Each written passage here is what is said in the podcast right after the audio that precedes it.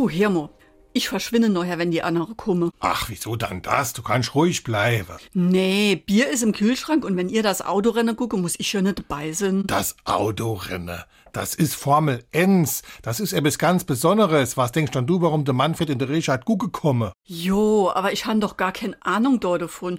Und ihr wolle bestimmt unter Eich sind. Kappes. Du kriegst sogar der Fernsehsessel in der Erstrei. Du hast quasi die Pole Position. SR3. Warum wir so reden. Wie man schwätze. Die Pole Position ist das Beste, was einem Rennfahrer passieren kann. Wer bei der Qualifikation der schnellste ist, der darf aus der ersten Reihe starten und hat somit einen entscheidenden Vorteil.